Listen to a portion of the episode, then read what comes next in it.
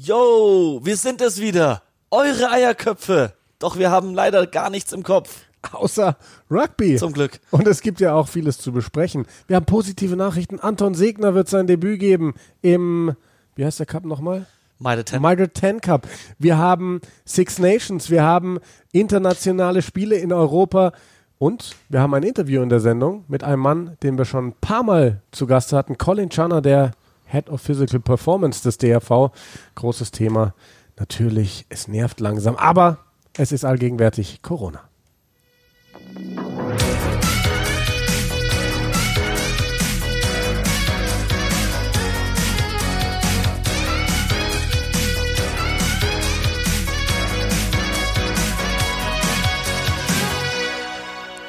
Fang du an.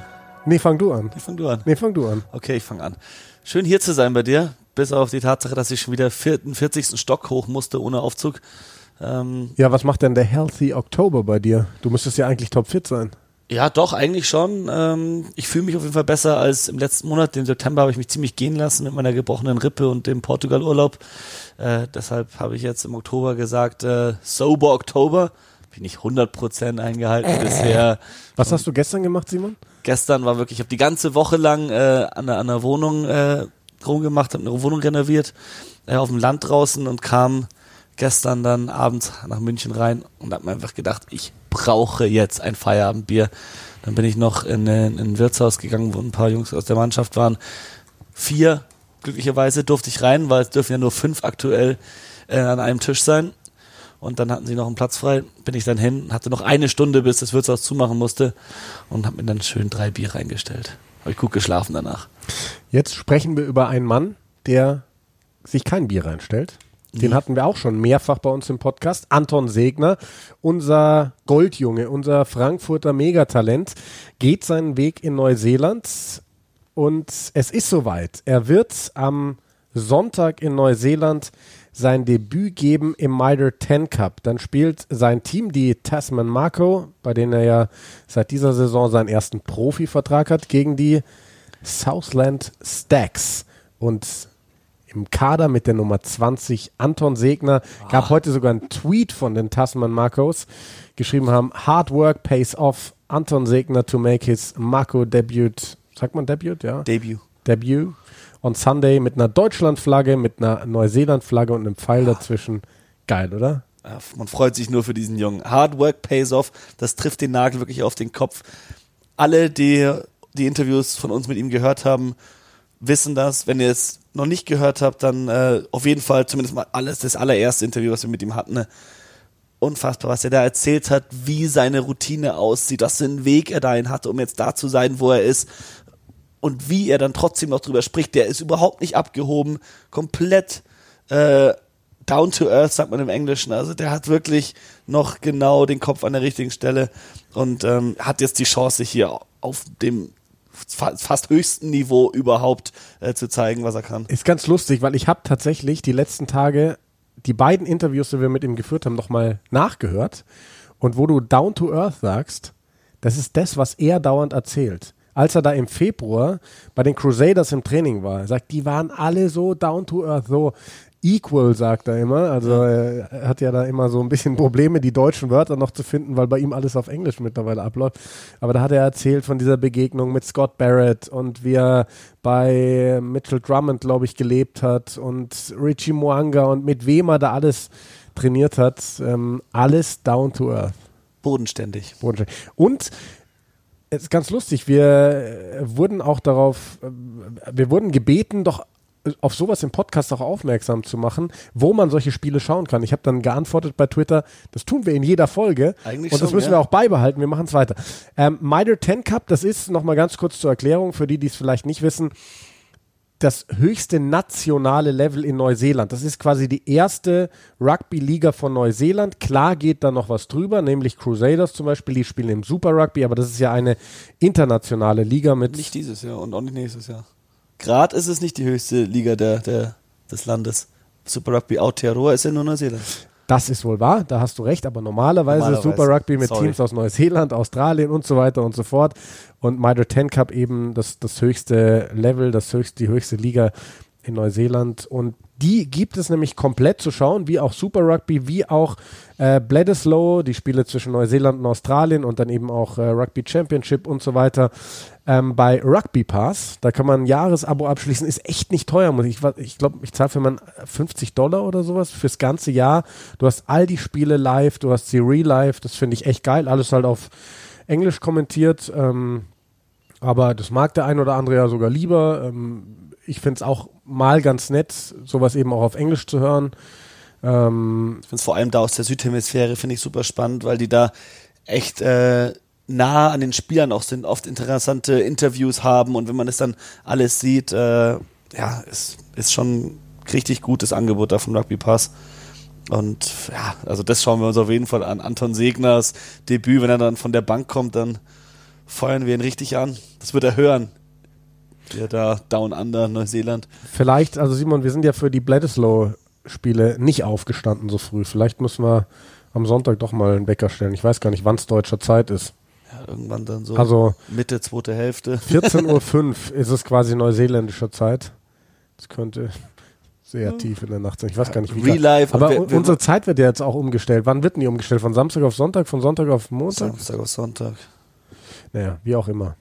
Aber Real Life werde ich es mir reinziehen. Ja, weil Anton Segner auf jeden Fall. will ich spielen sehen. Ähm, Bledisloe Cup, Simon, wollten wir auch noch drüber sprechen? Ja, äh, ich will eigentlich nur über Caleb Clark sprechen. Wahnsinn. Mein neuer Lieblingsspieler. Brutal. Also, ich meine, wir hatten den im Siebener und da muss ich ehrlich sagen, es war schon, da hatte Neuseeland ja so eine Saison vor zwei Jahren, wo sie ganz viele neue Leute reingebracht haben und ähm, er war einer davon und er hat mich nicht so vom Hocker gehauen. Der war schon gut, hat ein paar gute Sachen gemacht. Es war ja, nee, das war dann vorletztes Jahr, ja, letztes Jahr, keine Ahnung. Das Jahr, wo sie auch dann ähm, im Endeffekt die WM gewonnen haben, die siebener WM. Da waren ja ganz viele junge, neue Spieler dabei. Er war einer davon, der sich da immer mehr etabliert hat, aber nicht so herausragend wie jetzt. Und dann bei den Blues gleichzeitig noch unter Vertrag gestanden, hat da jetzt auch seine erste Saison gespielt im Super Rugby Aotearoa und er war einer der Spieler, die am meisten rausgestochen sind.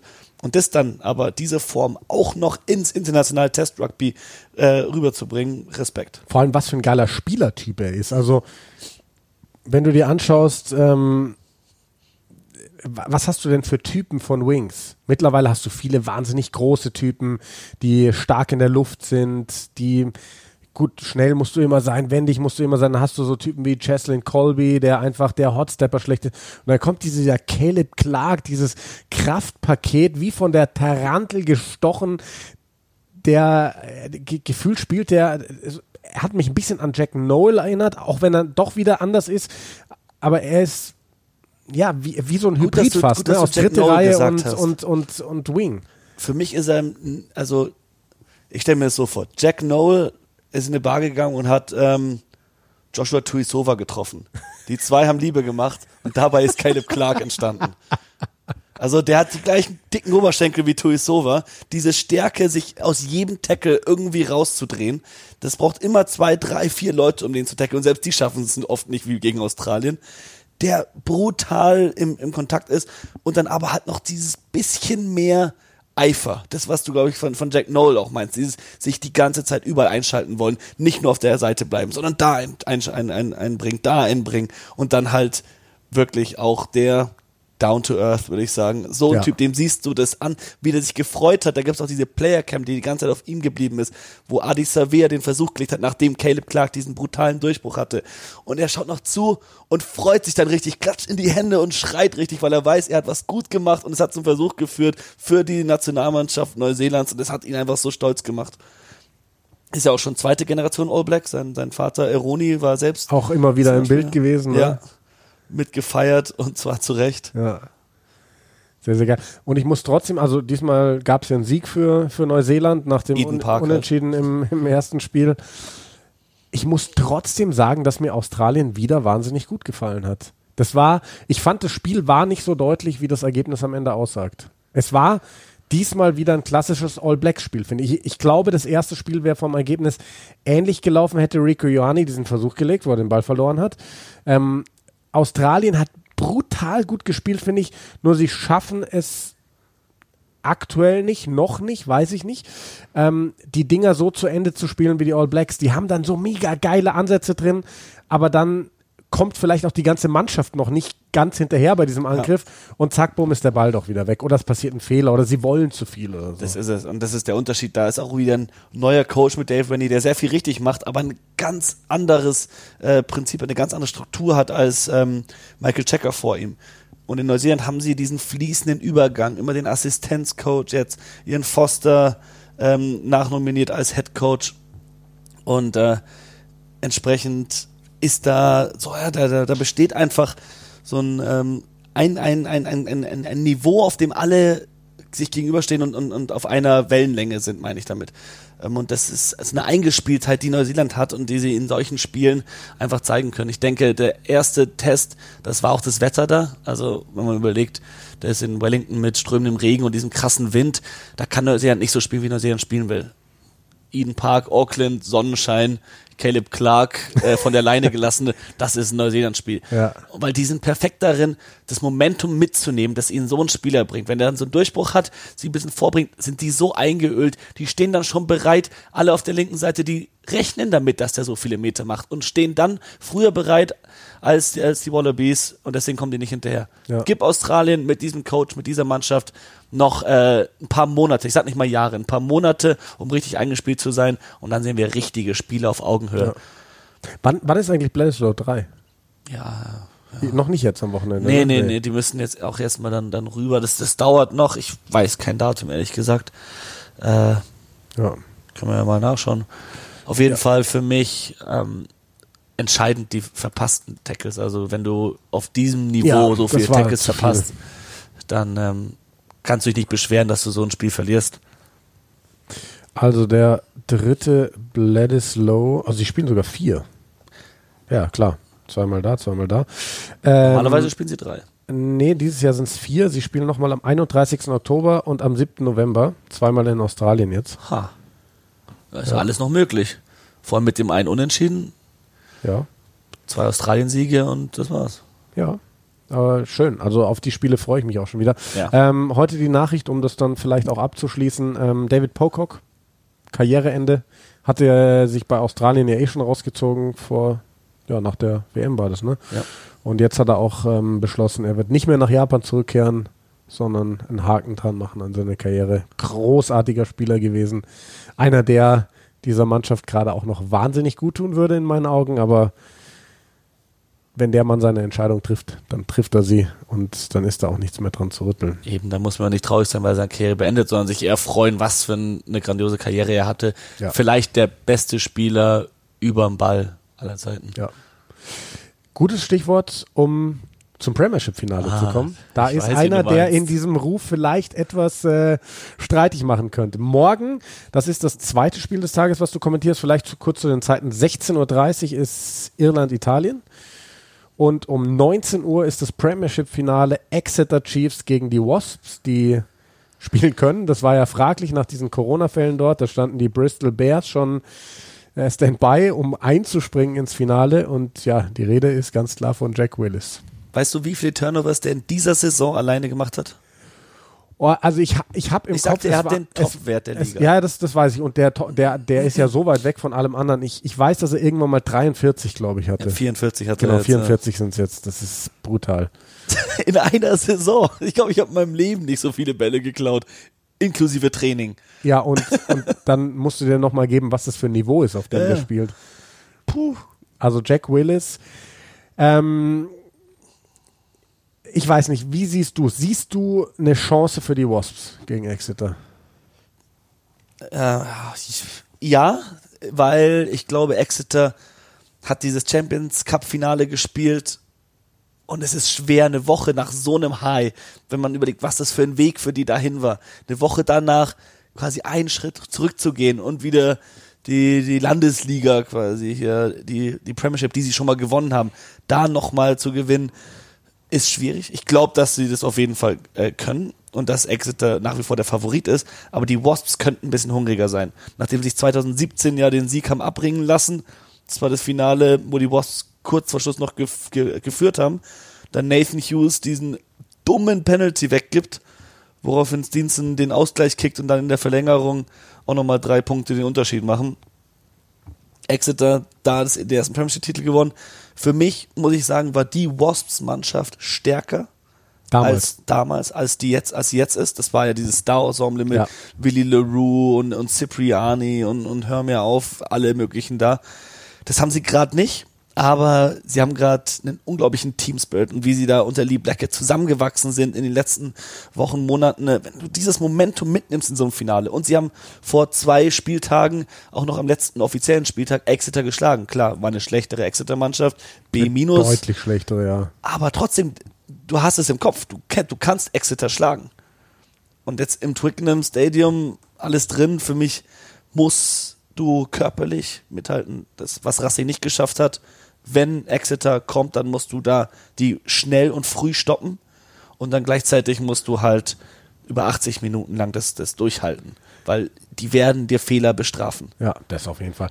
Also ich persönlich hätte eigentlich gesagt, ja, die Wasps können Exeter gefährlich werden. Dann hast du die Mannschaften gesehen.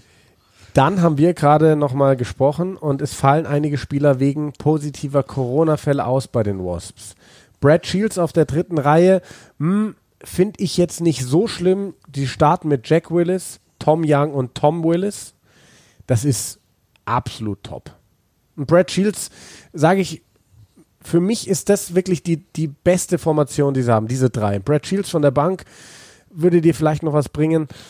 Ähm, aber Kieran Brooks und Simon McIntyre fallen aus. Das sind wirklich die zwei Top, also vor allem Kieran Brooks bin ich so ein Fan. Der ist gerade in so einer geilen Verfassung. Der, der müsste für mich auch England spielen. Ohne die zwei, ich, das ist, glaube ich, zu heftig, dass, dass ihnen die weggebrochen sind, weil ich glaube, wenn eine Mannschaft im Sturm gerade in ganz Europa mithalten kann, gut, die Saracens könnten es vielleicht auch noch, dann sind es die Wasps, weil was sich bei denen getan hat, ist wirklich der Sturm. Die spielen also auch Launchbury, Launchbury und Rollins auf der zweiten Reihe mega geil. Erste Reihe mega gut, auch an den Standardsituationen. Dritte Reihe und die Hintermannschaft ist auch super stark. Also ähm, ich glaube, in Bestbesetzung hätten die tatsächlich Exeter gefährlich werden können. So durch diese Ausfälle glaube ich nicht dran. Also im Angriff, glaube ich, haben sie so oder so keine Probleme. Diese Wasps können punkten. Ähm, Ganz klar. Jimmy Goppeth braucht einen guten Tag. Fekito habe ich noch vergessen, der fällt hinten aus, auch massiv. Genau, nicht Corona, sondern die Verletzung, Ja, die er sich ja. im Halbfinale zugezogen Genau. hat gegen Bristol. Äh, hier Leiste hat er sich Ja. was gemacht. Ähm, der fehlt brutal. Aber mit, mit John de Jong haben sie auch einen erfahrenen Spieler auf der 13, der kann eine super 13 spielen. Ich glaube auch defensiv gegen Slade sollte der, weil der ist ein wendiger Spieler, nicht so viele Probleme haben. Fikitor wäre halt gut, um den Slade mal in die Schranken zu weisen. Aber kein Fikitor da, muss man mit leben. Äh, sonst klar, McIntyre und, und Brooks würden ihnen vor allem am Gedränge gut tun. Da hatten sie, da können, da könnten sie Exeter wirklich gefährlich werden, weil Exeter auch diese Saison öfters am Gedränge Probleme hatte. Diese Waffe ist weg, beziehungsweise, ich meine, die Spieler, die sie haben, sind auch nicht schlecht. Das kann man wirklich auf sich zukommen lassen, dieses Spiel. Ich denke aber, Wasps können dieses Spiel in der Verteidigung gewinnen oder verlieren. Im Angriff, wie gesagt, denke ich, sind sie stark genug, dass sie so oder so punkten können. Auf der anderen Seite Exeter äh, muss einfach nur das machen, was Exeter die ganze Saison gemacht hat. Kurz vor der Linie, Tap and Go, Pick and Go, Johnny Hill legt noch vier Versuche. Alter, was ist mit dem los, Mann? Aber ganz kurz dazu Aufstellung, wo du Johnny Hill sagst, ich bin schon ein bisschen überrascht davon, dass er Johnny Gray auf die Bank setzt, Sam Skinner starten lässt und Jacques Vermeulen auf die Bank setzt. Und dafür startet dann Dave Ewers wahrscheinlich. in- Jan, Janis Kirsten. Dave Ewers ist sowieso auf der 6, Janis Kirsten auf der 7. Ah, Janice Kirsten, ja, richtig, auf der 7. Ähm, klar, gute Spieler, Sam Skinner und Janice Kirsten.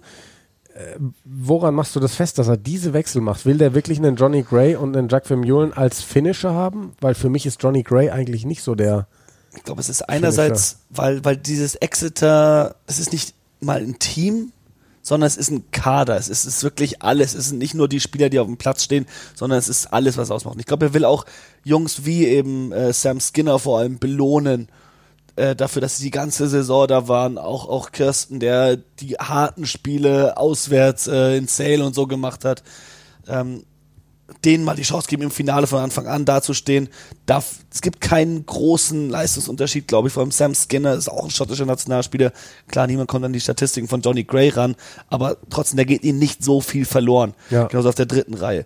Andererseits kannst du dann natürlich später im Spiel, sollte was nicht in die richtige Richtung laufen für dich, super erfahrene Spieler, die gerade eben letzte Woche noch einen Champions Cup gewonnen haben, von der Bank bringen, dieser Siegermentalität und nochmal einen richtigen Unterschied machen für mich ein entscheidender Wechsel bei Exeter, warum ich glaube, dass das fast eine stärkere Mannschaft ist als letztes Wochenende gegen Racing. Ähm, auf Flaherty runter, der hat zwei Ja. entscheidende Fehler gemacht. Äh, ich glaube, für die beiden Simon Sibo-Versuche, zumindest für den ersten, ne, mitten im Niemandsland irgendwo gestanden. Äh, deswegen konnte Russell diesen weiten Pass schmeißen. Äh, der sah nicht gut aus, auch unterm hohen Ball und alles. Jetzt mit äh, Ollie Woodburn haben sie meiner Meinung nach, nee, der hat auch angefangen. Äh, nee, doch. Jetzt habe ich kurz für Woodburn, Doch, nee, ich glaube, hat nicht, Woodburn ist neu rein, ja. Genau, Woodburn ist neu rein. Der ist für Flaherty auf Außen. Für mich ist der eine deutliche Stärkung. Und sonst alles beim Alten wie gehabt. Übrigens, ähm, wo wir bei Exeter gerade sind, ich habe ein interessantes Interview gelesen mit Rob Baxter, dem Director of Rugby, dem, dem Macher. Der hat das ja alles da rausgestampft und der hat nicht nur Spieler besser gemacht, der hat ja die ganze Kultur da quasi implementiert bei den Exeter Chiefs. Der wird momentan dauernd darauf angesprochen, ob er der Nachfolger von Eddie Jones wird nach 2023. Und er sagt, wenn ich das Stand jetzt beantworten muss, dann nein, weil ich bin total happy hier und ähm, dann wird immer wieder nachgehakt so und was ist dann und dann und sagt er, es kommt ganz drauf an, ob ich hier happy bin, also hier bei Exeter. Und was ich dann entscheidend fand, er hat gesagt, eigentlich will er das über die nächsten zehn Jahre noch miterleben. Ähm, er will erleben, was für eine Karriere ein Joe Simmons hinlegt. Er will erleben, was für eine Karriere Sam Simmons hinlegt und ähm, wer ist denn noch? Jack Maunder und Stu Townsend und all die jungen Kerle, die da sind. Und das hört sich für mich schon so an, als würde der Mann sich nicht dazu entscheiden, sich von Exeter zu trennen, um England zu coachen. Würde ich ihm auch auf jeden Fall zutrauen. Ich halte ihn für einen bombastischen Trainer. Aber wenn der wirklich so lang bleibt, dann glaube ich, wird, wird es eine Dynastie von den Ich Exeter glaube, der Chiefs. könnte auch äh, von dem, also als England-Coach auch die, die Entwicklung von dem beobachten. Kann Ist er sich klar, aber er will England-Kader hochziehen. täglichen Arbeit Es sind haben. eh zu wenige Exeter-Spieler meiner Meinung nach im England-Kader. Aber das ist der große Vorteil von Exeter. Es ist der große Vorteil. Es war früher, ich glaube in der Saison, wo sie Meister wurden, da hatten die ein oder zwei Nationalspieler nur, wo man sich auch schon gedacht hat, hey, da müssen doch viel mehr rein. Und wenn du äh, auch, auch hier Harry Williams, Alec Hepburn, die waren ja mal eine Zeit lang bei England dabei, sind jetzt, glaube ich, momentan eher keine Wahl. Das ist für dich Wahnsinn, wenn du so gute Spieler hast, die aber dann nicht abgestellt werden. Hat er auch gesagt in diesem Interview, das wird eine Wahnsinnssaison, die jetzt ähm, kommt, weil er sagt, Nationalspieler werden dir 14 bis 15 Clubspiele ausfallen. Und du hast so einen vollgepackten Plan mit Premiership und Champions Cup, dass du fast keine Wochenende mehr hast, um irgendwo mal ein Spiel nachzuholen und so. Ganz besondere Herausforderungen. Aber Exeter hat eh einen Riesenkader, hat wahnsinnig viele Talente. Spannend, einfach spannend. Weiß nicht, ob ich ihn sofort im England-Job sehe. Das ist auch schwer, wenn du keine internationale. Erfahrung hast, ganz andere Art zu coachen. Ähm, sind schon andere Coaches dran gescheitert. Da würde, ich weiß nicht, ob das der richtige Weg für ihn gleich wäre. Andererseits noch zehn Jahre bei Exeter bleiben. Wir haben es jetzt mit Dai Young bei den Wasps gesehen. Das geht auch ganz schnell mal bergab, wenn du Ja. einmal da äh, in so ein Loch fällst und auf einmal anfängst, Spiele zu verlieren. ist Es ganz schnell, dass du eben nicht mehr die Entwicklung mit anschauen Mhm. kannst. Beziehungsweise nur noch vom Fernseher aus. Oder von der Couch aus am Fernseher. Ja. So, Simon, wir dürfen aber nicht abdriften. Ich weiß, ich war gerade Ja, daran stimmt. schuld. Wir haben gleich noch Ähm, ein Interview. Wir müssen auch mal über die Six Nations sprechen. Und zwar über das Spiel Irland gegen Italien, das am Wochenende stattfindet. Da fehlt den Italienern ein wichtiger Mann. Der spielt nämlich das Premiership-Finale, das ist Matteo Minozzi. Ähm, lass uns mal über die Mannschaften sprechen. Ähm, sehr junge Mannschaften auf beiden Seiten teilweise. Die Iren mit zwei Debütanten, einmal mit Will Connors auf der 7 und einmal mit Hugo Keenan auf äh, Außen. Es fehlt ein Tyke Furlong, aber es ist trotzdem eine sehr gute irische Mannschaft mit äh, Stockdale auf der Schlussposition gegen eine italienische Mannschaft, die noch mal ein bisschen jünger geworden ist. Da startet auch ein Debütant Paolo Garbisi auf der Verbinderposition. Mhm, Draußen auf der Bank sitzen noch ein paar, die gar nicht gespielt haben.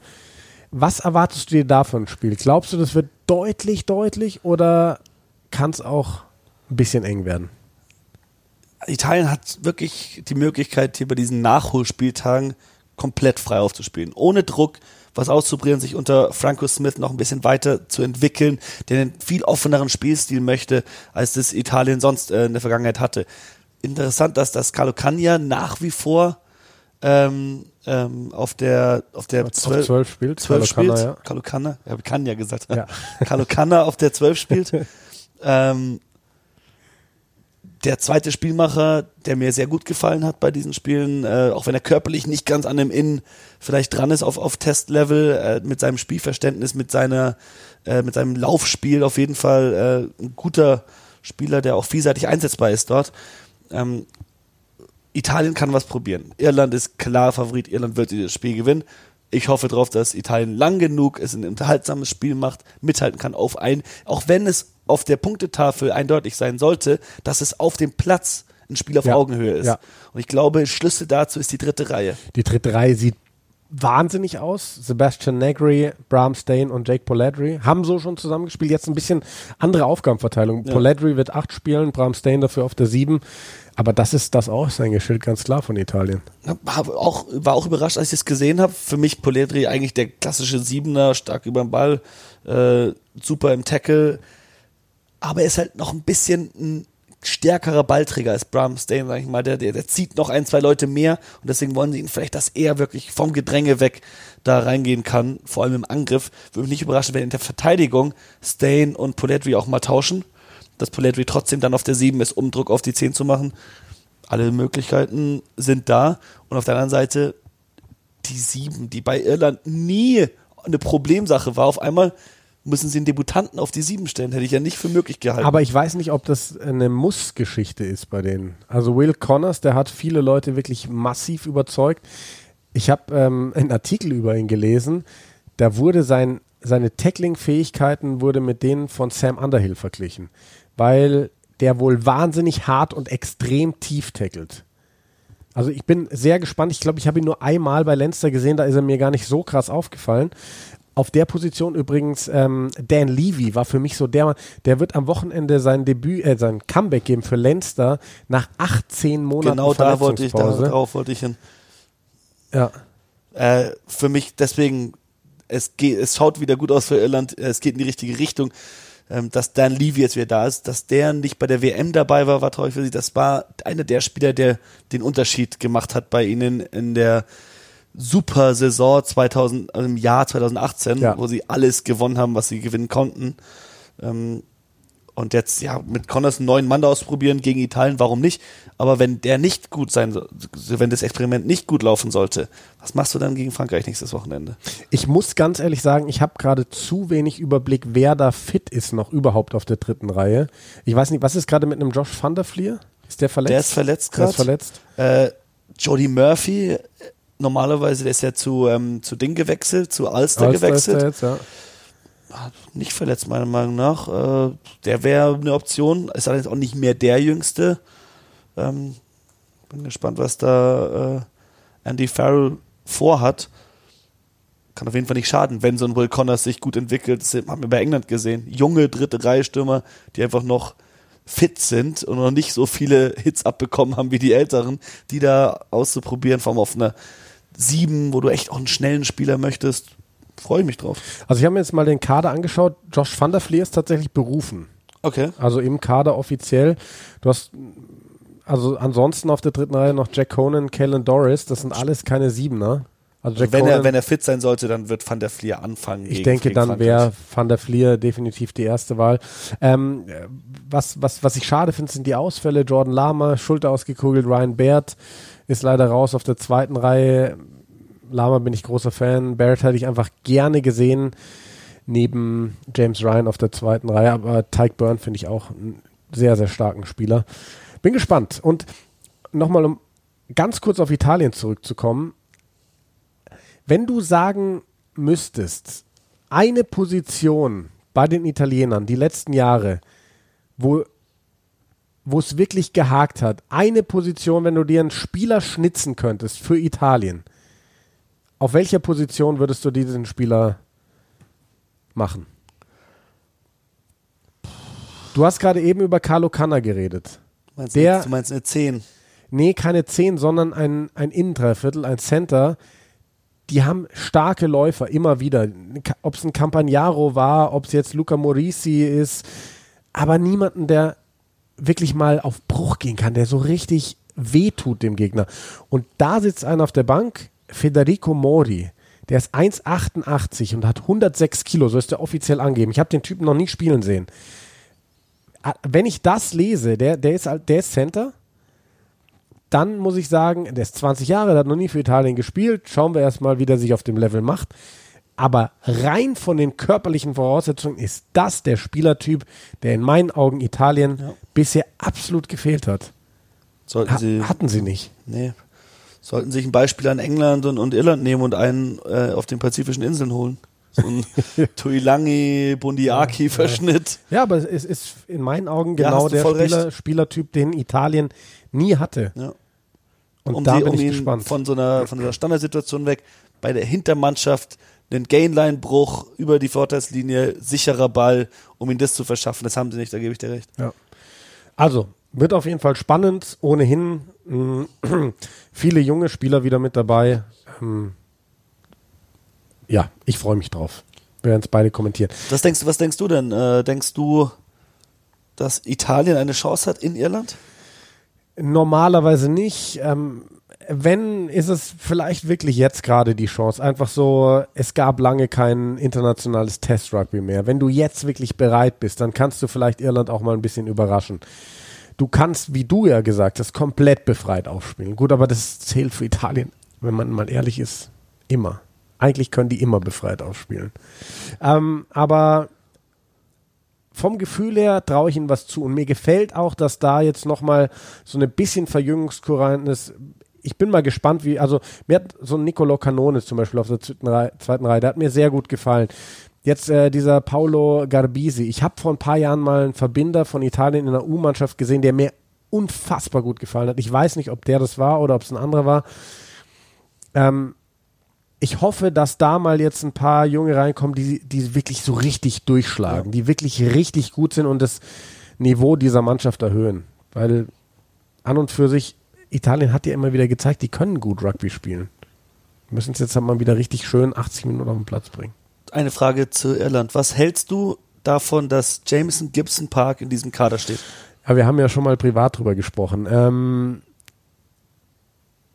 ja, es es ist so schwierig zu sagen. Also ganz kurz ähm, der, der, der Hintergrund für alle Zuhörer. Jameson Gibson Park ist Gedrängehalb. Er ist gebürtiger Neuseeländer.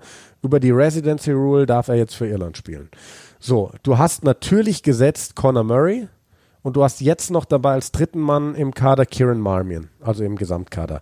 Dafür hat er John Cooney und Luke McGrath erstmal rausgelassen. Habe auch da ein Interview gelesen mit Andy Farrell, der sagt, für die beiden ist die Tür nicht zu. Wir haben einfach fünf saugute Gedränge halb. Ähm, auf der Position bin ich, glaube ich, bei dir, um deine Meinung vorwegzunehmen. Brauche ich eigentlich nicht. Jameson Gibson Park ist ein guter Spieler, aber er ist halt nur ein guter Spieler. Er ist für mich kein herausragender Spieler, wo du jetzt sagst, du musst als Irland unbedingt diesen Neuseeländer da reinziehen. Ich glaube, mit Kieran Marmion, John Cooney, der gerade nicht mehr so gut in Form ist, glaube ich, wie in der letzten Saison, und Luke McGrath hast du genug Qualität hinter Conor Murray, dass du den eigentlich nicht dazu holen musst. Bin ich voll der Meinung. Du hast mit Kieran Marmion, Luke McGrath zwei Gedrängerspieler, die Neuseeland geschlagen haben. Marmion den Großteil des Spiels und dann kam McGrath von der Bank. Die haben gegen die All Blacks gewonnen. Die haben ihre Feuertaufe aber sowas von bestanden. Ne? Die sind volle Kanne auf diesem höchsten Niveau angekommen. Und sind homegrown. Die hast du selbst ausgebildet in Irland. Das sind die Spieler, die man möchte. Dafür jetzt in Jameson Gibson Park wegen mit Residency Rule dann noch nachzuholen ähm, und in den Kader zu nehmen vor den Spielern und Kuni, ja, okay, dann hat er jetzt in letzter Zeit ein paar nicht so gute Spiele gehabt. Das war der Mann der Hinrunde. Also Ich Ja. kann es wirklich nicht verstehen, wie man da einen Jameson Gibson Park in den irischen Kader holt. Vor allem nach der Geschichte letztes Jahr, wo Devin Toner rausgeflogen ist, was das dann schon für einen Aufschrei gab in Irland, weil sie den Südafrikaner, für den Namen fällt mir gar nicht ein, Klein, Äh, John Klein, ja. Klein reingenommen haben. Ähm, was er auch gar nichts gebracht hat, wir ehrlich. Der hat kein Ja. wichtiges Spiel gemacht bei der WM. Ja. War nur unnötiger Stress, den sie sich da aufgehalst haben. Und genau das gleiche machen sie jetzt, meiner Meinung nach. Jameson Gibson Park ist einfach kein irischer Nationalspieler in meinen Augen. Gut, schauen wir mal, was der bringt. Ähm, da sind wir, glaube ich, beide einer Meinung. Dann lass uns noch ganz kurz, Simon, sprechen über die weiteren internationalen Spiele, die stattfinden.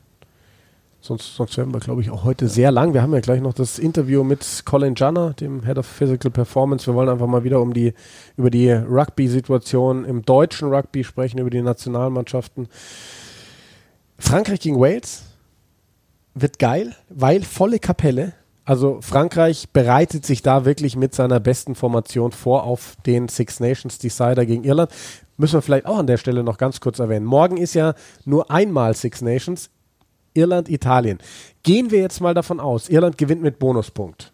Dann setzt sich ja Irland an die Spitze der Six Nations mit einem Punkt vor England und Frankreich. Du hast noch dazu die Schotten auf der 3, die theoretisch auf der 4, die dann theoretisch auch noch die Six Nations gewinnen könnten. Dann hast du am letzten Spieltag England gegen Ir äh, Italien, wo du davon ausgehst, England wird mit Bonuspunkt gewinnen und hast dann als allerletztes Spiel Frankreich gegen Irland, wo sich alles entscheiden wird, aber gar nicht mal unbedingt zwischen Frankreich und Irland, weil da müsste erst mal jemand mit Bonuspunkt wahrscheinlich am Ende gewinnen, um England hinter sich zu lassen. Also Ja. es ist wirklich ein bisschen kompliziert. Ist es. Aber jetzt erstmal dieses Wochenende. Ja. Irland muss es machen gegen Italien. Karten sind neu gemischt. Und ich würde Italien, ja, ich, ich traue denen schon zu, dass sie Irland zumindest Angst einjagen können, so früh in der Partie. Würde ich auf jeden Fall gern sehen, dass sie da mit, mit breiter Brust nach, nach Irland fliegen und das Spiel angehen. Ich hoffe wirklich nur, dass das alles stattfinden kann. Auch, also jetzt dieses Wochenende, die Spiele morgen werden stattfinden, aber nächste Woche, wenn man überlegt, wie rasant sich das gerade alles entwickelt, hier in Deutschland und in Europa, hoffen Ja. wir mal, dass sie die Six Nations zu Ende spielen kann.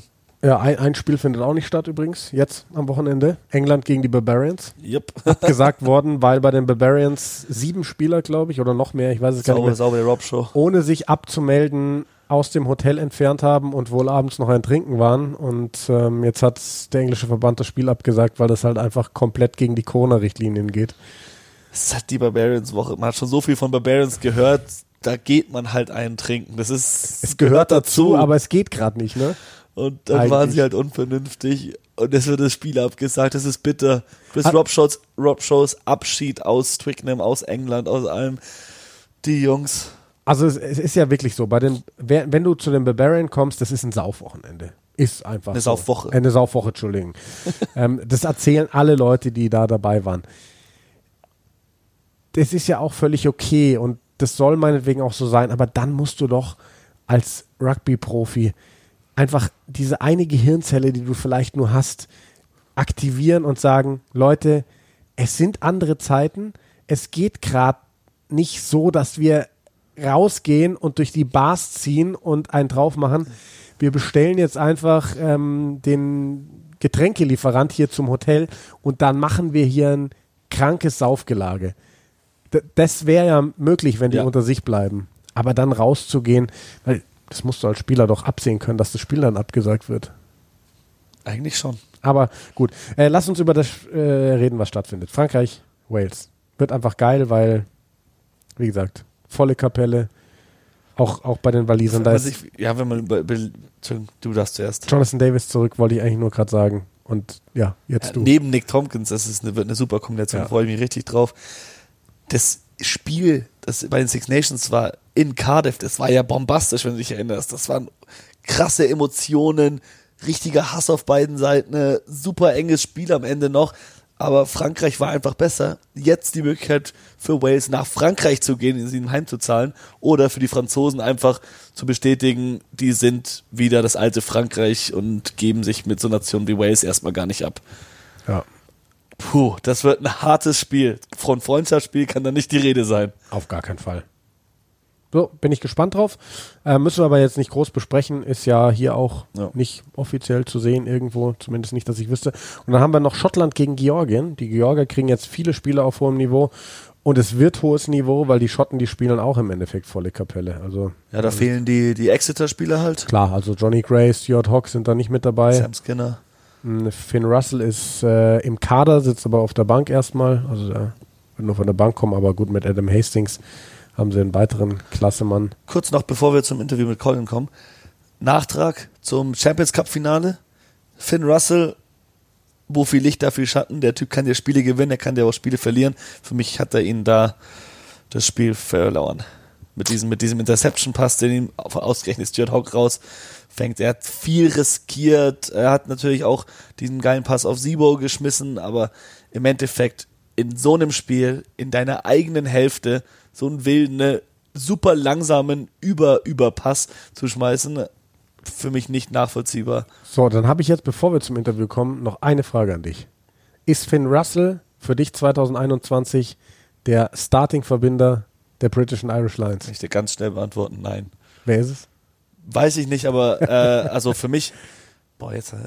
Na, musst du Für, mir für mich wird es entweder, entweder, also man muss schauen, wie sich die Engländer entwickeln, aber ein Owen Farrell ist ganz vorne mit dabei, Dan Baker ist ganz vorne mit dabei. Die sind einfach zuverlässiger als Finn Russell. Du willst nicht nach Südafrika gehen mit einem Typen, der dir wilde Bälle schmeißt. Ja, gut, haben wir das aber damit auch jetzt habe ich eine. Frage an dich. Ja. Da können wir eigentlich gleich Colin fragen. Nee, ich will nicht damit nerven, aber findet die Lions Tour überhaupt statt? Gute Frage. Hast, hattest du dich für Tickets beworben? Nein. Nein. Ähm, ich habe jetzt nämlich von allen Leuten um mich herum, die sich beworben hatten, gehört, sie haben Absagen bekommen. Ich habe noch nichts gehört. Ich werte das jetzt mal. geschaut? Ja, ich werte das jetzt mal als positives Zeichen. Findet die Lions Tour statt? Hm. Ja. Es ist Sommer. Es ist noch so weit hin, dass ich glaube, bis dahin ist das machbar. Ihr habt das hier zuerst gehört. Bei den Eierköpfen. Und was habe ich letztens noch gelesen? Die Lions werden zum ersten Mal nächstes Jahr ein Heimspiel seit zig Jahren bestreiten. Die haben ein Heimspiel ausgemacht gegen Japan. Ja, Cool. also das ist, das ist, das muss ich jetzt ganz kurz Aber googeln. wo spielen die British Irish Lions zu Hause? Ja, Twickenham. auf der Insel. auf welcher Murrayfield, Insel? Murrayfield. Der British Irish Lions to face Japan at Murrayfield ahead of 2021 Tour of South. Africa. Murrayfield.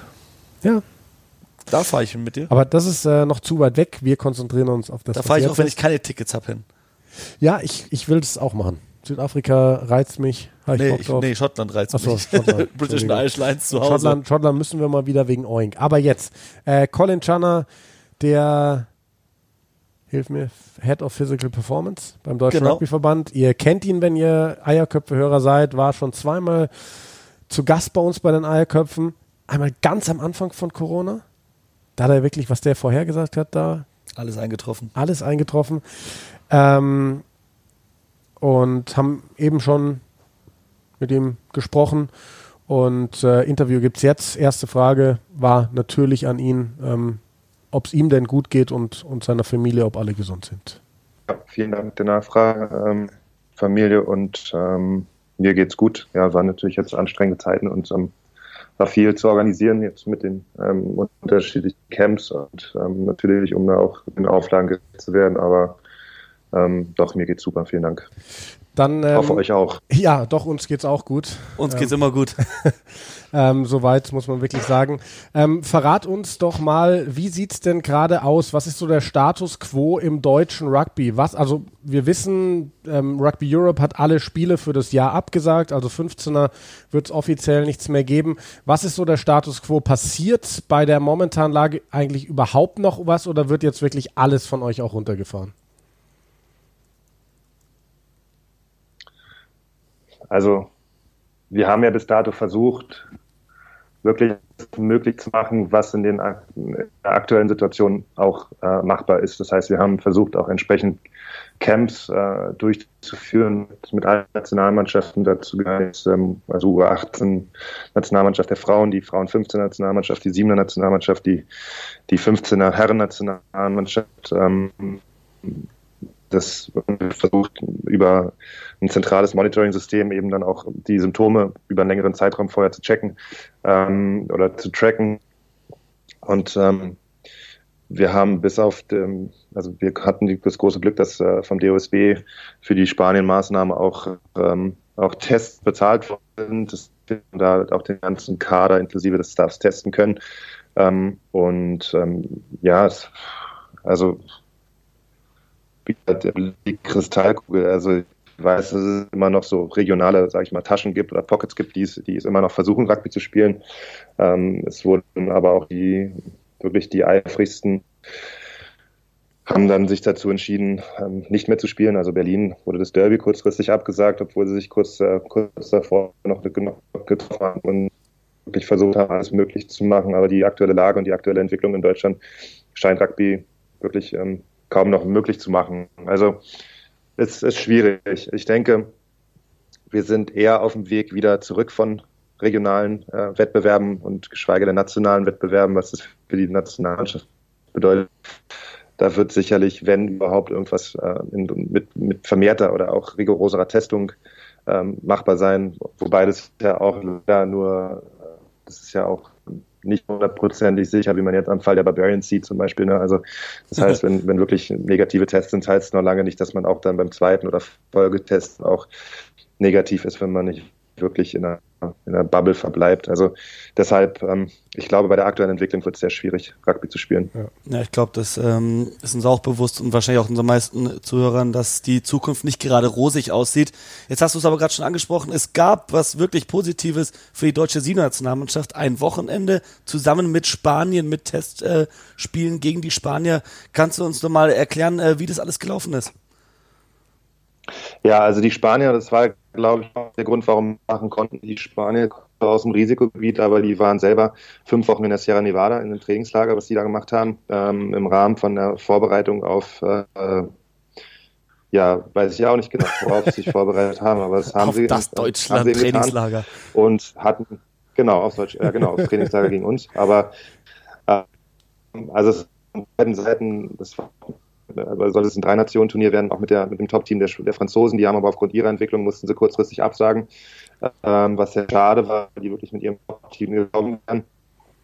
Und die Spanier haben ähm, jede Woche getestet und waren wirklich da in der richtigen Blase. Die haben wirklich keinen Kontakt zur Außenwelt gehabt, sondern die waren nur mit dem Kader und sind dann mit zwei Teams zu uns gekommen. Wir haben am Anfang der Woche getestet und ähm, haben aber auch nochmal einige, einige dann äh, nachgetestet. Also das, äh, wir haben wirklich versucht, die bei einem Amateurteam mit Studenten natürlich die Blase so gut wie möglich äh, so, und so klein und haben auch wirklich Spieler angehalten, ihre sozialen Kontakte aufs absolut notwendige Minimum zu beschränken. Ähm, und ja, also es war sehr positiv insgesamt. Also auch der Wettkampf war war auf einem auf einem wirklich sehr ansprechenden Niveau. Wir sind happy mit dem mit der mit der Art, des, äh, wie es abgelaufen ist und äh, wirklich sehr froh, dass wir es durchziehen konnten. Also das, ähm, da muss man zum, zum einen mit DOSB danken, dass sie es möglich machen, weil sie auch sagen, dass Wettkampf notwendig und äh, wo es möglich ist, auch eben möglich gemacht werden soll. Unter aber natürlich den strengsten, strengsten äh, möglichen Hygienevorschriften. Also das ähm, insgesamt äh, muss sagen, es war ein sehr, sehr positiver Lehrgang und sehr konzentriert gearbeitet und ähm, äh, denke ich auch sehr gut, dass wir es machen konnten. Ja, Colin, ähm, ganz kurz auch für unsere Zuhörer, wir sind ja über Skype mit dir verbunden und haben gerade die Videos an. Wir haben leider so ein paar kleine Hakler drin, deswegen würde ich jetzt einfach mal das Video ja. ausmachen, dann wird vielleicht die Qualität etwas besser. Ähm, ein paar kleine Hakler. ähm, wir können ja ähm, weiter quatschen. Was bedeutet das für Siebener? Ähm, das ist ja alles ein bisschen unterschiedlich zum 15er, weil eben gefördert und so weiter. Wird beim Siebener jetzt noch mehr passieren unter den aktuellen Bedingungen oder ist es da auch so, dass, dass da jetzt alles Richtung Null gefahren wird? Also ich kann mich da nur wiederholen. Wir versuchen natürlich alles möglich zu machen im Rahmen dessen, was möglich ist. Ähm, aber das, so wie es aktuell aussieht, wird dieser Rahmen immer kleiner und die, äh, die Möglichkeiten immer, immer schmaler. Also ich meine, wie schon gesagt, man müsste, wenn man, wenn man aufgrund der aktuellen Situation muss man muss, müsste man ja jetzt eigentlich, wenn man in ein Trainingslager fährt in, oder zum Beispiel ins Ausland fährt oder da gegen, gegen eine andere Mannschaft Wettkampf machen möchte, müsste man ja eigentlich vorher testen, gucken, ob es positive gibt, dann zusammen in eine Bubble gehen, die nicht mehr verlassen, dann noch mal testen, ob sich irgendwas in der Zeit entwickelt hat, in der man in der Blase ist, dann ins Ausland fahren, dann vor Ort wirklich in einer, in einer abgeschlossenen Blase bleiben, dann das Spielen. Und dann muss man hoffen, dass die Bundesregierung nicht ihre Einreisekriterien wieder verändert. Ähm, da war ja mal im Gespräch, ich weiß gar nicht genau, ob es jetzt schon ist, aber muss ich ehrlich gestehen, aber ähm, da war ja mal im Gespräch, dass man erstmal fünf Tage zurück in Quarantäne muss, bevor man überhaupt einen Test machen darf. Also wenn sowas passiert, kannst du im Grunde genommen mit einer nicht Vollprofi-Mannschaft kann man sowas eigentlich fast nicht mehr durchziehen. Also wir versuchen natürlich jetzt im Rahmen des Trainingsalltages weiterhin so viel in Anführungszeichen Normalität wie möglich zu haben. Ähm, auch da sind wir, äh, versuchen wir so, so kontaktarm wie möglich zu trainieren, sondern wirklich, dass wir, dass wir eher, also selbst wenn man sieben gegen sieben spielt, ist das, ist das nicht immer mit Vollkontakt. Ähm, also wir versuchen schon so viel wie möglich Normalität aufrechtzuerhalten, ohne dass wirklich richtig Normalität gewährleistet ist, muss man sagen. Also wir beobachten die, die aktuelle Entwicklung schon sehr genau, um da wirklich auch nichts zu machen, was irgendjemand irgendwie gefährdet. Also wenn es irgendwann mal dazu kommt, dass man, also Baden-Württemberg nehmen wir mal als Beispiel, die haben jetzt auch wieder die Möglichkeit, äh, ähm, also die haben jetzt auch wieder die Teilnehmerzahl runtergeschraubt auf wirklich nur 20 und auch nur in Ausnahmefällen ähm, darf man über 20 gehen. Also das ist, ähm, wir gehen eher wieder, also man muss eher sagen, man muss, muss insgesamt wieder eher zurückfahren, als dass es, äh, dass es äh, auf dem gleichen Niveau weitergefahren werden kann. Und ähm, wie gesagt, so lange wie es geht, versuchen wir es, aber wir würden, wir werden in der aktuellen Situation auch im Hinblick auf die fehlenden Wettkämpfe ähm, eher eine individuelle äh, Entwicklung der Spieler anstreben, wo man, was man auch wirklich im Rahmen dessen, was man auch noch machen kann, auch verbessern kann, ohne dass wir wirklich jemanden da versuchen, in Gefahr zu bringen und auch natürlich weiterhin die Allgemeinheit zu schützen, weil unsere Spieler ja auch Familien haben und auch Kontakte außerhalb vom Rugby haben und das ist natürlich auch weiterhin enorm wichtig für uns. Jetzt Stichwort Testen. Ähm, ich war Anfang September äh, auf Madeira in Portugal und da mussten alle einen obligatorischen Corona-Test, Schnelltest am Flughafen machen und dann so lange im Hotel, auf dem Hotelzimmer bleiben, bis das Ergebnis kam dieser Test war so ätzend für mich. Da habe ich erstmal so ein, so ein langes Wattestäbchen hoch in die Nase geschoben bekommen. Ich glaube, die hat es zu weit hochgeschoben. Auf jeden Fall habe ich Nasenbluten bekommen. Horror. Dann das zweite Stäbchen hinten in den Rachen, oben auf die Zunge drauf. Wirkreiz bekommen. Dann saß ich da drin in dieser, in dieser Box, hab äh, Blut gehustet quasi. Also absolute Horrorerfahrung. Ähm, das war die Frage, wenn schon einige von den Siebener Spielern vor allem im Rahmen dieses Spanien-Trainingslagers äh, getestet wurden. Haben die das alle so gut über sich ergehen lassen oder gab es da auch ein paar Ausfälle? Nee, also Schade. Das ist ja, ist ja so ein bisschen ist ja so ein bisschen abhängig vom Labor, wo du getestet wirst. Also ich habe meine Tests zum Beispiel, ich musste auch zweimal getestet werden, weil ich jeweils aus dem, ich wohne, ich wohne leider in einem, in einem damals schon Risikogebiet in, in Berlin ähm, und musste mich deshalb zweimal testen lassen. Beide Male natürlich negativ, sonst wäre ich ja nicht nach Heidelberg gefahren.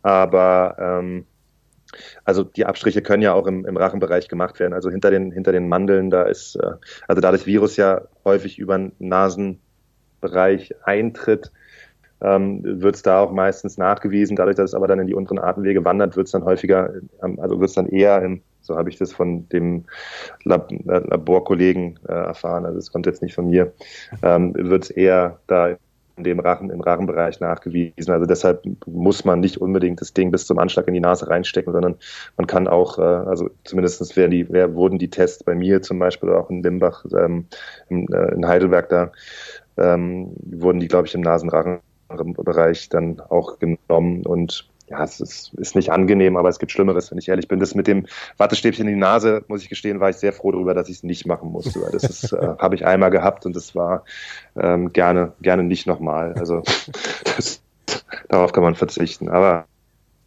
also haben sie alle gut überstanden. Ja, angenehm ist es auf jeden Fall nicht. Äh, wie oft wurden denn die Spieler getestet? Du hast nee. mir ungefähr eine Idee bekommen davon.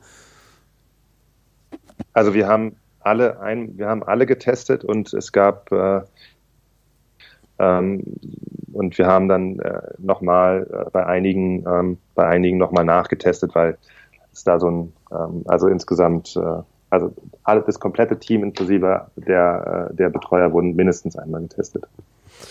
Ja, Colin, wir hatten dich ja schon ein paar Mal im Podcast. Wir hatten dich auch zu Beginn der Corona-Zeit. Ähm, da hatten wir auch gefragt, was kann man machen, um sich zu schützen. Das ist ja allgemein jetzt schon bekannt. Aber jetzt in dieser aktuellen Situation, wo es doch wieder mehr zur Sache geht, was würdest du denn so an Ratschlägen geben, was tun, was nicht tun? Also ich bin, also was wir aktuell sehen ist, ich habe da letztendlich so ein bisschen, das heißt meine eigene Meinung. Also ich bin der, der festen Überzeugung, dass weiterhin, dass weiterhin so gelebt werden muss, dass wir diejenigen schützen, die den Schutz brauchen. Ja, ich glaube, das, was wir aktuell sehen, ähm, ist äh, ein Anstieg äh, von Fallzahlen oder von positiv getesteten Menschen, weil wir deutlich mehr jüngere und, und auch asymptomatische Menschen testen, weil die einfach Kontrolle, also Kontaktpersonen sind. Das haben wir ja früher nicht gemacht. Also ich glaube, die Zahlen, die wir jetzt sehen, entsprechen eher auch der Entwicklung, die wir am Anfang der Pandemie gesehen haben, nur dass wir nicht alle getestet haben. Also ich glaube, das ist ein viel, viel genaueres Abbild von dem, was eigentlich vorgeht, wenn das Ding losgeht. Ähm, dass wir jetzt, bevor ich so ein bisschen Bammel habe, und das ist nur meine persönliche Meinung, dass, dass der Verdruss ob der Pandemie so groß ist bei vielen, dass wir uns zukünftig nicht mehr an die Maßnahmen halten und dass sie sagen, ich scheiß drauf und ich mache mein Ding. Und ich glaube, das sind genau die Szenarien, die es dann wirklich gefährlich machen, denn ich glaube auch weiterhin, das, das Virus ist weiterhin für einige tödlich. Und was mich eben so ein bisschen, ähm, was mich eben weiterhin auch ähm, vorsichtig bleiben lässt, ist, dass eben auch bei jüngeren Menschen ähm, noch nicht hundertprozentig feststeht, dass sie eben ähm, dass sie eben keine bleibenden Schäden davon tragen. Es gibt genügend auch beschriebene Fälle, die wirklich auch äh, schwerwiegende Folgekomplikationen haben. Es gibt auch äh, mittlerweile Studien, die eben auch bei Leistungssportlern ähm, myokardiale, also Herzmuskelbeteiligung beschreiben, ähm, weshalb wir jetzt auch bei, bei, bei, wirklich bei allen Sportlern empfehlen, die positiv getestet sind, dass sie anschließend erst eine sportmedizinische Untersuchung machen, damit sie wieder in den Sport einsteigen können. Also ich habe so ein bisschen Bammel, dass das Ding richtig losgeht und ähm, dass der, wie gesagt, dass der Verdruss der, Allgeme der Allgemeinbevölkerung ähm, so groß ist, dass äh, wir uns einfach nicht an die Maßnahmen halten. Was kann man machen, um die Frage endlich zu beantworten? Ähm, Abstand ist immer gut, ja, ähm, deshalb gesunde Ernährung, ja, achtet darauf, was ihr an euch reinstopft, ähm, den, das Immunsystem selber stärken durch regelmäßigen Sport, ja, das, ist, das sind alles Dinge, die man im Alltag machen kann, was man sonst machen kann. Ich bin weiter ein Mundschutzträger. Ich bin auch immer der Einzige, der es trägt, wenn er drin ist. Ja, auch wenn es dann an, in, bei manchen, in manchen Einrichtungen nicht notwendig ist. Ich, ich bin immer, habe immer einen Mundschutz auf. Stört mich nicht. Ja, ich bin, ähm, ich kann Menschen verstehen, die neun Stunden das Ding tragen müssen und sagen irgendwann mal, ich habe die Schnauze voll davon. Das geht mir nicht so. Ähm, ich halte den Abstand, wo es geht. Ja, ich versuche nicht unnötig irgendwie ähm, irgendwo Sachen anzutatschen, die ich nicht antatschen muss. Ich versuche Menschen nicht die Hand zu geben, auch wenn es unhöflich ist. Also das sind alles Sachen, die ich selber dazu beitragen kann, dass zumindest ich erstmal nicht zum Überträger werde. Wenn es mich erwischt, dann habe ich irgend, dann habe ich wirklich Pech gehabt, weil ich versuche, das auch wirklich zu machen. Ähm, ich habe mich weiterhin dran gehalten. Das ist wirklich jetzt drin, dass ich mich dass ich regelmäßig Hände wasche. Ich habe immer ein bisschen Desinfektionsmittel dabei. Also das sind alles Sachen, die ich glaube, die sind, die sind nicht einschränkend, ja, auch wenn der Mundschutz nervt, aber die sind, die schränken mich nicht so sehr ein, dass ich, dass ich mich davon irgendwie so angegriffen fühle in meiner eigenen Freiheit, dass ich mich darüber aufregen müsste. Ich versuche weiterhin Fahrrad zu fahren, wo es geht, auch wenn es ein bisschen un unwirsches Wetter ist. Also ähm, überall Menschenmassen zu vermeiden, wo es halt irgendwie stickig ist, wo, wo die Luftzirkulation nicht gut ist, sind alle Sachen, die auch auf, äh, in Anbetracht der Studienlage und wo es halt wirklich zu so einem so Spreader-Events kam, das sind alles Sachen, die ich versuche zu vermeiden und kann auch jedem empfehlen, nur solche Sachen zu vermeiden. Also wenn ich mich mit Freunden treffe, dann ist es draußen ähm, und auch nicht lange. Und ähm, das sind einfach Dinge, die ich versuche, versuche für mich selber umzusetzen. Ich kann es niemandem vorschreiben und ich kann auch niemandem vorschreiben, dass er nicht Rugby spielen sollte, aber ich denke auch da, ähm, solange wir nicht wissen, in welche Richtung sich das entwickelt, kann man ja auch aufgrund der aktuellen Situation ohne Wett Wettkampf dann eben auch Spielformen einsetzen, die weniger Kontakt sind. Ja, man kann gucken, dass man vielleicht an der Technik arbeitet, ähm, Tackle-Training macht unterhalb der Hüfte, ja, nicht, vielleicht nicht eine Stunde lang Kontakttraining macht, irgendwie, wo man sich die ganze Zeit nah nah ist. Und ähm, einfach versucht, weiterhin kreativ zu bleiben in der Situation, die, die wir jetzt im wahrsten Sinne des Wortes aussitzen müssen. Ähm, denn ich denke, die nächsten sechs Monate werden ähm, auch viel mehr Wissen über das Virus geben, was wir bis jetzt noch nicht haben. Und wir werden auch weiterhin an Tests arbeiten, die vielleicht schneller sind, die vielleicht günstiger sind. Das heißt auch äh, im Bereich des privaten Umfelds eingesetzt werden können, dass man wirklich auch regelmäßiger weiß, hat man was, hat man nichts. Ich denke, Quarantänelängen und äh, Quarantänemaßnahmen werden, werden verkürzt werden oder angepasst werden, je nach Testsituation. Das sind alles Sachen, die wir mit der Pandemie oder in der Pandemie lernen, wie wir damit umgehen müssen. Und ich denke, das sind alles Sachen, die wir über die nächsten Monate eben auch erfahren werden, wie man damit umgehen kann. Und deshalb, ich kann nur dazu raten, weiterhin geduldig zu sein. Ich denke, die meisten sind das, aber ich hoffe, dass es nicht umschlägt in, in Verdruss und in dann auch äh, ähm, dann Leichtsinnigkeit. Also, denn wie gesagt, also die Entwicklung, die wir aktuell sehen, ist, glaube ich, noch in dem Rahmen, was man vermuten, was sich vermuten lässt. Aber wenn man das äh, Intensivregister sich anguckt, die Betten füllen sich langsam wieder. Wir haben zwar noch massig Kapazitäten, aber wenn es, äh, wenn man mit den schweren Fällen nach 14 Tage, äh, nach 14 Tagen Inkubationszeit rechnet oder nach sieben bis 14 Tagen rechnen, dann sind wir sieben Tage raus, bevor die Krankenhäuser auch wieder wirklich voll werden.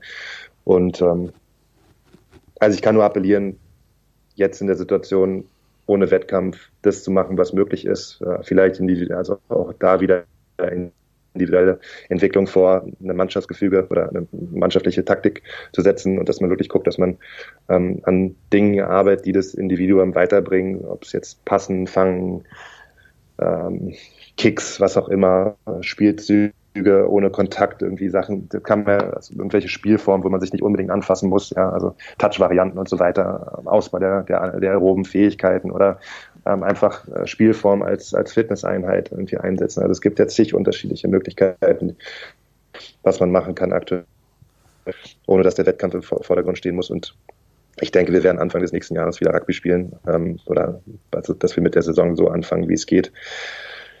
Und das ist jedenfalls meine Hoffnung, dass wir bis dahin wissen, wie es, wie wir das umsetzen können, weil der Sport sicher leidet unter dem, was aktuell passiert. Und ähm, wir schon gucken müssen, dass wir wieder irgendwie da auch, und das gilt nicht nur fürs Rugby, das gilt ja für alle Sportarten, ja. die sind ja gleichermaßen betroffen, ähm, dass wir da eben auch gucken, dass es wieder irgendwann mal in so einer vermeintlichen Normalität, wie es jetzt die letzten Monate so war. Ja, super Hinleitung eigentlich zu das meiner relativ, persönlichen letzten das war Frage. relativ lang die Antwort. Ja, aber ich glaube, das war die längste Antwort in der Geschichte von die Eierköpfe, aber es ist ja ähm, wie Simon sagt, interessant. Ich hatte auch ein paar Fragen noch, die habe ich alle nach und nach auch wegstreichen können, weil sie alle beantwortet hat. Also auf jeden Fall äh, informativ war deine Antwort.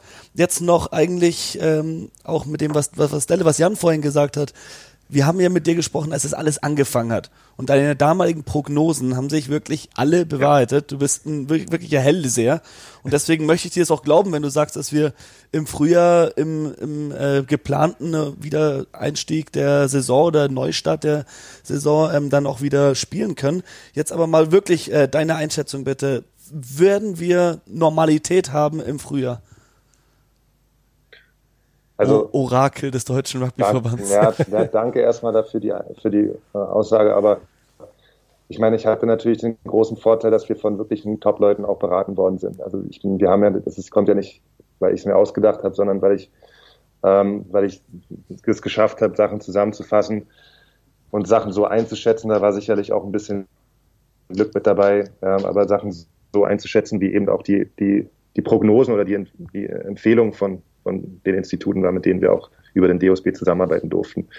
Ähm, das, was, was beim RBA letztendlich auch der Fall war, das hat, hatte ich dann ja auch gesagt, und es geht da gar nicht darum, im Nachhinein recht zu haben, aber es war eben nicht klar zu dem Zeitpunkt, als wir entscheiden mussten, ob die Bundesliga stattfindet oder nicht, ähm, in welche Richtung sich das entwickelt, sondern es waren wirklich alles nur Vermutungen. Und wir haben dann, dann peu à peu erst erfahren, wie rigoros wirklich auch die Gesundheitsämter durchgreifen. Ähm, ich will die Antwort diesmal gar nicht so lange machen. Du hast mich gefragt, ob ich glaube, dass wir nächstes Jahr ähm, spielen. Ich bin, ich habe mal von positiv, von vorsichtigem Optimismus damals gesprochen. Ich, so, so weit würde ich mich jetzt nicht mehr aus dem Fenster lehnen, davon zu sprechen.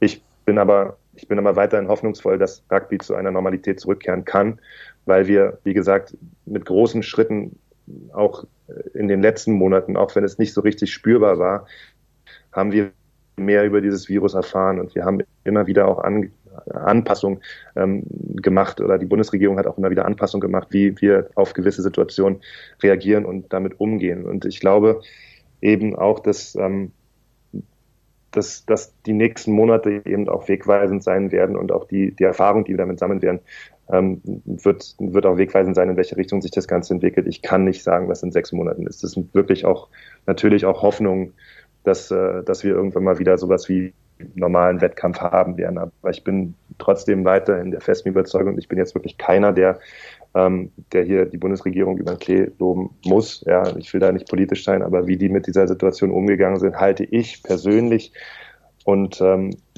der kleine Einwurf, den möchte ich gar nicht, äh, das ist gar nicht böse gemeint, aber es gibt genügend, die äh, auch innerhalb der Rugby-Community an den ganzen Maßnahmen zweifeln und zwar nicht zu, nicht zu knapp.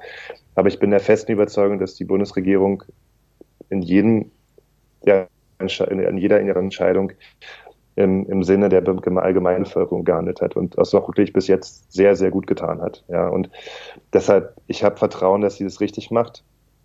Und ich bin der festen Überzeugung, dass sie auch die nächsten Monate dazu nutzen wird, ähm, dafür zu sorgen, dass wir wieder sowas wie Normalität im Sport haben werden, weil die, auch das hat die Regierung in den letzten Jahren gezeigt, dass äh, Sport wirklich massiv durch sie gefördert wird. Und deshalb bin ich der festen Überzeugung, dass äh, das, was aktuell im Sport passiert, auch bei der Bundesregierung und den äh, Ministerien eben nicht ähm, unbemerkt, ähm, unbemerkt ähm, abläuft und dass sie wohl wissen, dass, äh, dass viel getan werden muss, damit äh, der Sport in der Breite auch gerettet werden kann. Also das ist, da bin ich, ich bin, ich habe großes Vertrauen, dass wir, dass wir nächstes Jahr ähm, wieder anfangen können und ähm, da müssen wir alle gemeinsam darauf hinarbeiten, dass wir es tun und das tun wir eben auch, indem wir die nächsten sechs Monate uns an die Sachen halten, die uns äh, gesagt werden, auch wenn es nicht immer einfach ist und auch wenn es nervt und auch wenn ich äh, meine eigene Meinung hier auch kundtun darf, auch wenn ich die Schnauze sowas von voll habe von diesem bescheuerten Virus. Aber es ist nun mal die Situation, mit der wir aktuell leben müssen und ähm, jetzt einfach weiterhin geduldig sein müssen und auf, äh, auf bessere Zeiten zuarbeiten müssen. Ja, ja, ich denke, das kann, kann ich so nur unterschreiben. Colin, herzlichen Dank, dass du dir die Zeit ja, genommen hast. Ähm, ich glaube, ich habe gerade eben kurz im Hintergrund eine kleine Tochter gehört, die wird, glaube ich, von Papi ins Bett gebracht werden. Deswegen Richtig. wollen wir dich jetzt auch nicht weiter aufhalten. Vielen Dank, Colin. Äh, bleib gesund, Danke. du und deine Familie. Und ähm, ja, ja, wir ja, hören uns, dann. wir sagen es immer wieder, wir hören uns dann hoffentlich irgendwann bald auch mal wieder zu etwas schöneren Themen als dieser ganze Corona-Mist. Dankeschön, Colin. Schönen Abend. Danke dir. Ciao, ciao. Simon, Jan, ja, vielen Dank euch beiden. Ciao. Bis dann. Tschüss. Für was bedankt er sich bei uns? Ja, eben. Also wirklich, wir, wir reißen hier, was ist jetzt 20 nach 7 abends, hat wahrscheinlich den ganzen Tag durchgearbeitet und äh, jetzt darf er noch einen Podcast mit uns aufzeichnen. Vielen Dank, Colin, dafür. Ey, immer, immer richtig cool, den da zu haben. Ich glaube, einen kompetenteren Mann könnte sich der Deutsche Rugbyverband da nicht wünschen. Absolut. Jo, ähm, Simon, dann würde ich auch sagen, wir beenden damit jetzt unseren Podcast für heute. Ähm, freuen uns auf ein tolles Wochenende mit viel Rugby. Yes! Six Nations gehen wieder los, auch wenn wir selber jetzt irgendwie gerade nicht mehr spielen können, spielen sollen. Zumindest finden geile Spiele statt. Morgen gibt's Italien, Irland, beziehungsweise andersrum Irland, Italien. Wir werden beide kommentieren. Wer dich vorzieht, der macht The Zone an. Wer mich vorzieht, der macht ran.de an. Ähm, dich gibt es sogar im Doppelpack morgen. Ich, ich werde ran.de anmachen und währenddessen auf The Zone kommentieren. ich werde The Zone anmachen und währenddessen auf ran.de kommentieren. Weil wir es gegenseitig so gern haben. dich gibt es im Doppelpack. Ich werde nämlich danach die Füße hochlegen, äh, zu unserem gemeinsamen Freund James Denner fahren und oh. das äh, Premiership-Finale anschauen. Kommentiert von dir. Auch aus. auf The Zone Exeter gegen die Wasps haben wir ja gerade eben besprochen.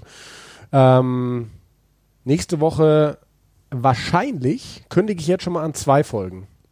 Weil wir haben ja gerade eben gesagt, Anton Segner, Debüt bei den Tasman Marcos. Dann wollen wir das Wochenende nachbesprechen, denke ich mal, wenn wir mit Anton telefonieren. Hatten ja heute schon Kontakt mit ihm. Und dann zum Wochenende hin müssen wir eine große Vorschau machen, denn dann gibt es einen vollen Spieltag bei den Six Nations. So, das ist jetzt aber genug Blick in die Zukunft jetzt erstmal schönes Wochenende mit schön viel Rugby.